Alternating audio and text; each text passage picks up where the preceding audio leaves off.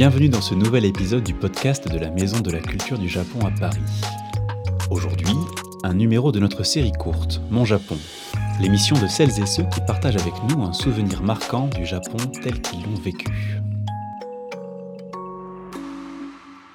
Aujourd'hui à notre micro, nous recevons Benoît Dercy, attaché de conservation au musée départemental des arts asiatiques de Nice. Avant de nous emmener jusqu'à son Japon, notre invité nous fait faire escale par la Grèce, première ailleurs qu'il a fantasmé, savouré par la lecture, exploré à travers l'histoire avant d'y mettre lui-même les pieds. Ce n'est que des années plus tard que se noue une relation intime à un autre Orient, le Japon, où il a effectué de nombreux voyages. Un pays bien loin de la culture de la Méditerranée et des repères qu'elle représente pour l'agrégé de lettres classiques qu'il est par ailleurs. On croit qu'on va faire un voyage, mais c'est bientôt le voyage qui vous fait ou vous défait. Cette citation très connue de l'usage du monde de Nicolas Bouvier, que j'avoue quelque peu détourner ici, éclaire singulièrement les multiples voyages que j'ai menés dans deux pays qui me sont chers, la Grèce et le Japon. Je suis fasciné par la Grèce depuis mon enfance, notamment depuis l'été de mes 11 ans où j'ai lu l'Iliade et l'Odyssée. Cette fascination m'a conduit à suivre des études de lettres classiques, puis d'archéologie grecque, et à exercer le métier de professeur pendant 20 ans. Mon premier voyage à l'étranger, organisé et payé par mes propres moyens lorsque j'étais étudiant, eut pour destination, il ne pouvait en être autrement, Athènes et les Cyclades. Faire le voyage en Grèce, c'était pour moi vivre l'expérience sincère, la confrontation sur le terrain de l'imaginaire et du réel, pour reprendre une formule de Victor Segalen. J'allais à la rencontre d'un pays dont le contour ne m'était pas inconnu, mais tracé pendant des années par de nombreuses lectures universitaires et visites dans les musées. Je me souviens nettement de ma première traversée en ferry des eaux de la mer Égée. Je vis avec émotion que la mer avait réellement la couleur de vin qu'Homère lui prête. Je rencontrai pourtant rapidement une autre Grèce dont je n'avais pas idée, la Grèce contemporaine, bien éloignée de mon champ d'études.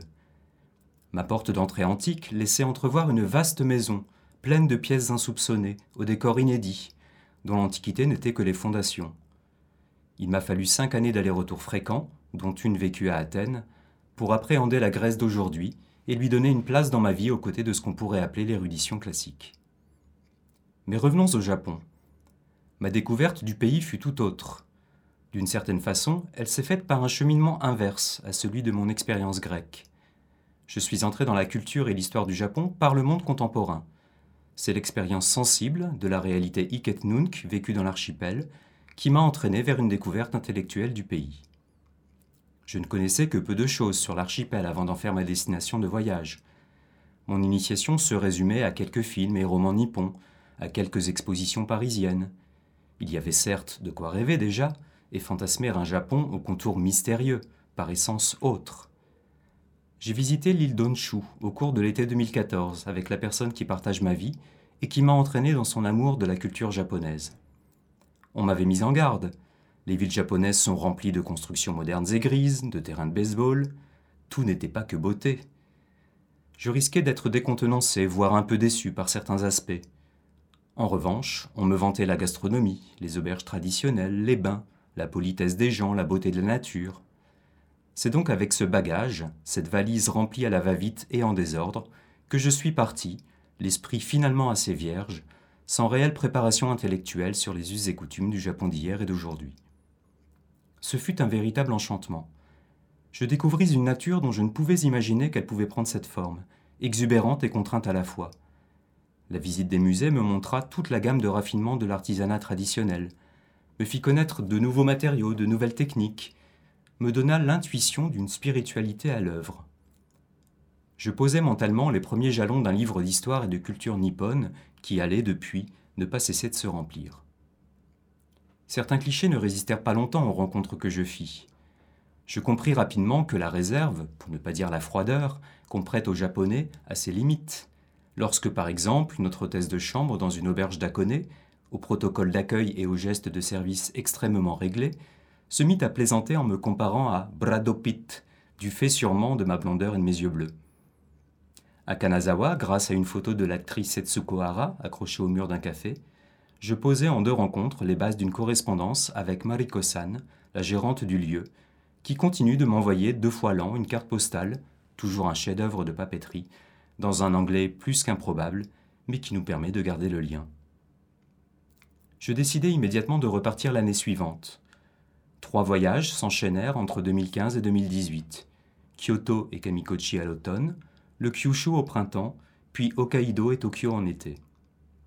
Repartir pour découvrir ce qui n'avait pas été vu. La beauté d'une coulure sur un bol du musée Raku de Kyoto, les onsen aménagés dans des rochers au sud de l'île de Miyajima, fréquentés par des paysans rieurs. Découvrir ce qui n'avait pas été goûté, le sashimi d'oursin à Fukuoka, les figues de mer dans le bol d'un voisin d'Izakaya à Tokyo. Ce que la peau n'avait jamais encore ressenti, la fine pluie de cendres du Sakurajima à Kagoshima recouvrant quotidiennement le corps, le grain de la peau animale tendue sur la caisse d'un shamisen essayé à Kyoto. Entendre des sons nouveaux, le chant des singes dans la forêt humide et brumeuse de Kamikochi, le cri-cri de la cigale japonaise, si différent de celui de sa cousine méditerranéenne. Découvrir les saveurs et les textures dont mon palais ne soupçonnait pas l'existence, la chair collante du sashimi de sèche, la masse gluante des alevins d'anguille servis au petit déjeuner. Les parfums, enfin, qui n'avait jamais encore envahi mes narines, les effluves soufrés des enfers thermaux de Noboribetsu, l'odeur métallique du sang de thon dans le marché aux poissons de Tokyo. Les émotions ne sont pas en reste. La peur qui vous taraude et vous excite lors d'une ascension dans les montagnes peuplées d'ours d'Hokkaido, l'appréhension, puis le lâcher-prise, en entrant en véritable analphabète dans un bar pour commander un repas à l'aveugle. Entre chaque voyage, des lectures nombreuses, des documentaires, des expositions, un essai malheureusement avorté d'apprendre la langue japonaise, pour repartir la fois suivante avec des clés. Je crois qu'on retourne dans un pays parce qu'une partie de lui s'est ancrée en vous, que votre existence, vos sens, ressentent le besoin de le retrouver, d'en revivre certains instants, parce qu'il fait partie désormais de votre essence, parce que de retour dans votre mère patrie, vous vous sentez malgré tout déraciné. Le manque du Japon, bien réel, se manifeste fréquemment en moi, par des souvenirs qui m'envahissent et me procurent un sentiment de nostalgie plus ou moins doux. Cet été, lors d'une marche dans les Pyrénées, je me suis surpris à chercher au détour des chemins le renard qui m'avait servi de guide dans les sentiers boisés lors d'une randonnée à Hokkaido. Je savais qu'il ne surgirait pas, comme il l'avait fait ce jour-là à trois reprises, mais je l'attendais, je l'espérais vraiment j'ai ressenti avec acuité l'envie de prendre un bain chaud après l'effort pour me détendre les muscles, que la douche fraîche prise au retour ne parvint pas à pallier. Je ne peux plus lire un livre, déguster un plat, observer un objet en lien avec le Japon, sans avoir les sens en alerte, ni ressentir la sensation très vive de la frustration de ne pas y être. Aujourd'hui, je travaille au musée départemental des arts asiatiques à Nice. J'ai toujours aimé le rapport de proximité le contact direct, quand il est possible, avec l'objet, dans sa matérialité. Cette envie de rencontrer l'autre, éloigné de moi dans le temps et dans l'espace, par le truchement des artefacts en plus des textes, m'a poussé à réorienter ma carrière vers le monde des musées. Mon arrivée dans un musée d'art asiatique ne repose pas sur un calcul, mais puis j'affirmais vraiment qu'elle relève du hasard. J'ai l'opportunité d'y être au contact d'œuvres japonaises parfois très anciennes, de pouvoir les observer de près, de les manipuler, de les documenter et de les présenter au public. Je suis, à une humble échelle, devenu un passeur. La démarche qui me mène du sensible à l'intellectuel se vérifie ici chaque fois. Chaque objet, enfin, me ramène à une expérience vécue lors des voyages, ou plus généralement, à l'aura que dégage désormais pour moi le Japon. En somme, c'est l'ensemble des comportements que j'ai pu observer dans le Japon contemporain, les interactions entre les hommes, le rapport essentiel à la nature, l'idéal de simplicité, la recherche du beau dans la réalisation d'objets, qui m'ont mené vers l'étude et la connaissance plus globale de la culture japonaise. Là où mon savoir antique sur la Grèce, à l'inverse, a été la propédeutique à ma compréhension et à mon intégration dans la Grèce contemporaine. C'est bien en cela que ces voyages, par l'expérience éprouvée du réel et l'imaginaire qui lui survit, ont fait et défait, ont constitué l'individu que je suis devenu. Merci à Benoît Dercy pour le récit de son Odyssée japonaise et la dissection de ses souvenirs, qui à mon sens dessine une sorte d'anatomie du voyage.